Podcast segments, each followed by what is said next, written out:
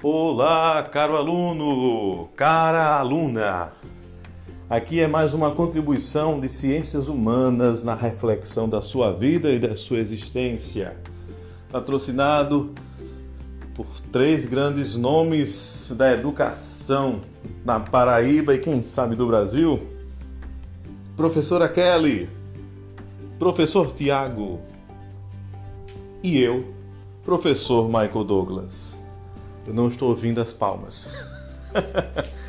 então, galera, nós vamos falar sobre a Revolução Francesa. E eu estou aqui para mostrar para você quais são as grandes causas, as motivações que fizeram ela acontecer. Nós podemos começar dizendo o seguinte: a Revolução Francesa, dentre todas as grandes revoluções que o mundo passou, não é uma reforma. Lembra que nós estudamos que a reforma é uma coisa bem direcionada e específica. A revolução traz grandes transformações. E nós tivemos muitas, muitas revoluções na história. A Revolução Francesa é um marco da queda do poder absoluto ou da monarquia que existia ali. Em meados de junho de 1789, você vai ver a burguesia à frente, encabeçando o movimento junto com trabalhadores tanto da, da vida rural quanto da vida urbana, lutar por melhores condições de trabalho, lutar por melhores caminhos para os seus negócios, lutarem por direitos, igualdade nos impostos e assim por diante. Você está vendo o ser humano lutando pelos seus direitos de uma forma tal contra uma autoridade estabelecida durante a tradição. O que é está acontecendo aqui? O homem e a mulher começou a perceber uma força. E para entender essa força que eles tinham, que não tinham percebido antes, claro, motivados pela miséria, pelo sofrimento dos trabalhadores naquela época, nós vamos ter aqui o iluminismo como grande impulsionador deste grande evento que foi a Revolução Francesa. A tomada do governo francês e a mudança que acontece na França a partir desta revolução tem base num pensamento do iluminismo. Não existe nenhuma realidade que pode nortear o homem e a mulher na sua existência o homem e a mulher devem ser norteados por aquela capaz de iluminar os nossos passos. Nós estamos falando aqui da razão humana, um período de racionalização, de cientificismo que libera o homem de tantas amarras, porque ele agora se sente autor, criador, protagonista. Então o iluminismo vai nascer e ele vai trazer um filósofo por base, que a partir de um artigo parece que motivou todo esse movimento. É isso mesmo, ele lá na Alemanha. Eu estou falando de Immanuel Kant.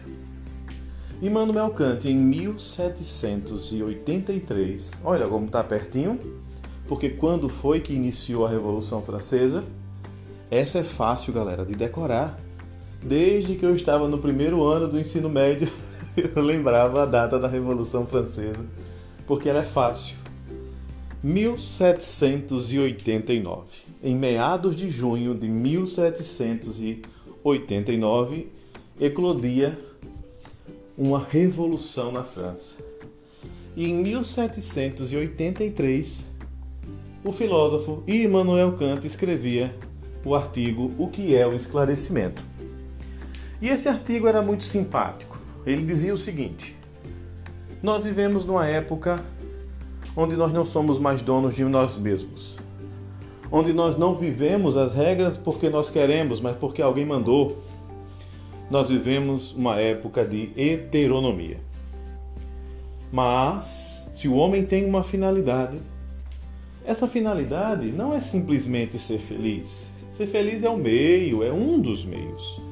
A finalidade é nos tornar mais humanos. E como isso é possível? reconhecendo o poder e a força da razão humana. Esse movimento, que ele chamou de saída da heteronomia para a autonomia, coroou o grande ideal do iluminismo, a busca da autonomia, a busca desse protagonismo onde cada homem e cada mulher agora são capazes de ter sua própria força, sua própria voz para fazer valer os seus direitos. Fora submissão, fora sofrimento desnecessário e injusto. Então você tem aqui no Iluminismo, a partir dessa ideia de Kant, o primeiro passo para a confiança na razão que se estabelece na Revolução Francesa.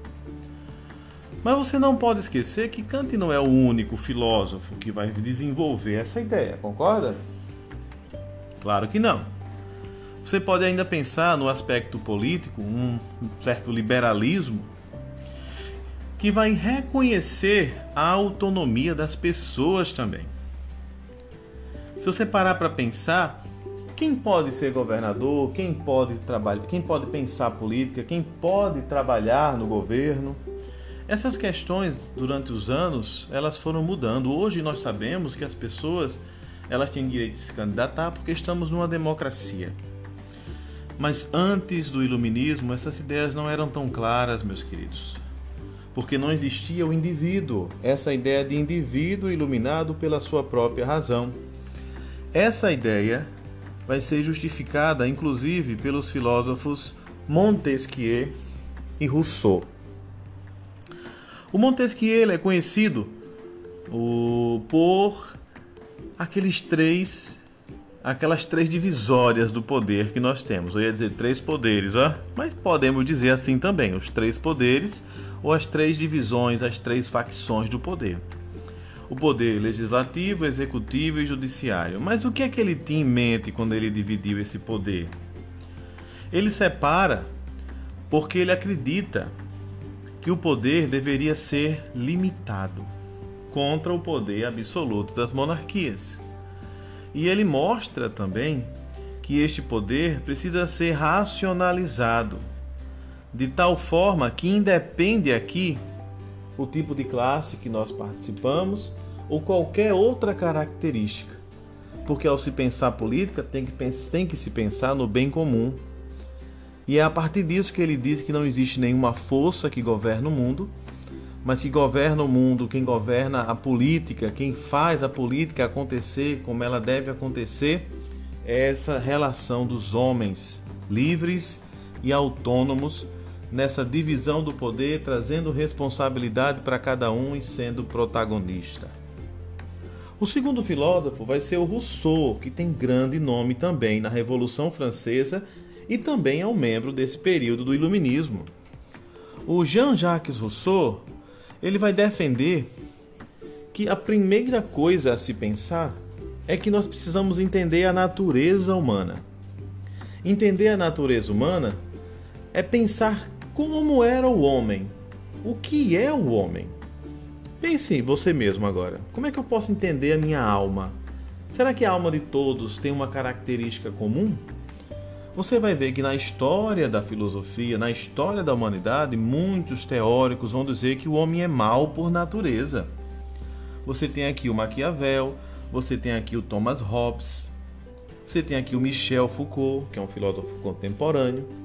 Rousseau, dentro dessa ideia iluminista de efervescência da razão, ele vai dizer que nós temos que pensar o homem como algo bom, não existe perversão, não existe maldade no homem. É preciso retornar àquela ideia do homem primitivo, do homem no estado de natureza, que busca, de uma forma individual, saciar seus desejos e suas vontades. Então, para Rousseau, este homem é quem faz política. Este homem precisa desenvolver em si a liberdade tal para que ele possa fugir dos caminhos que levam à desigualdade social. Porque quando eles viviam isolados no estado de natureza, eles pensavam sim no bem de cada um, mas não pensavam mal do outro. A ideia é pensar esse bem comum.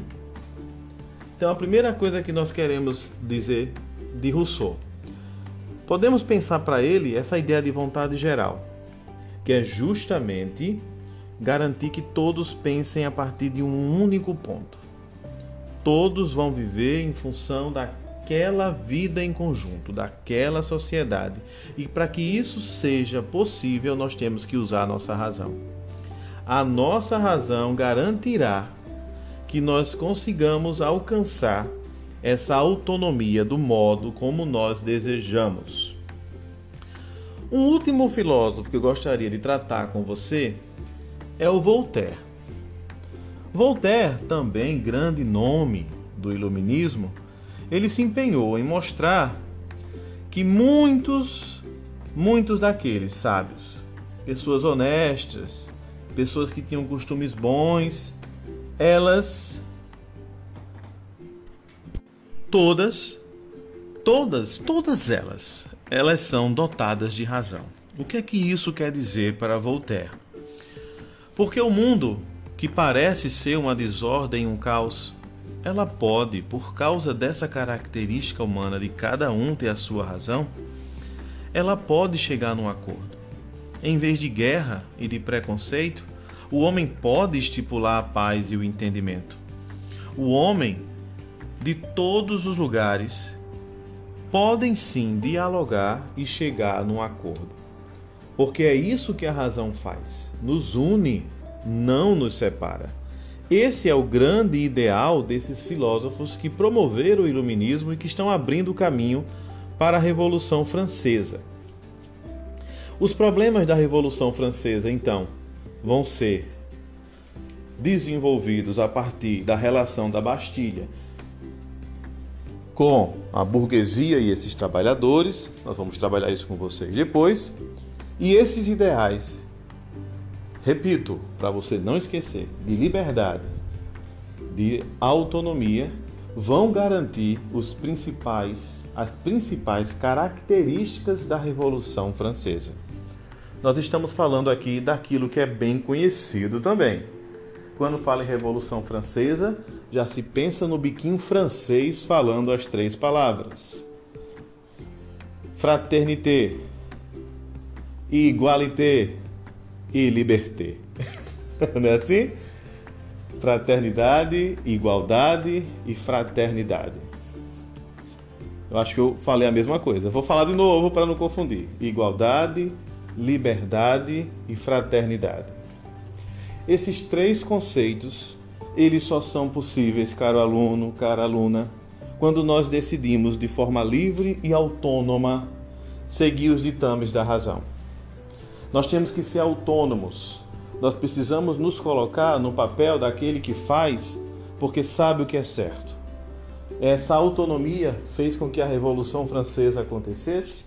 Essa autonomia da razão promoveu várias mudanças dentro do panorama social. E eu fico por aqui deixando você pensando em uma pergunta só.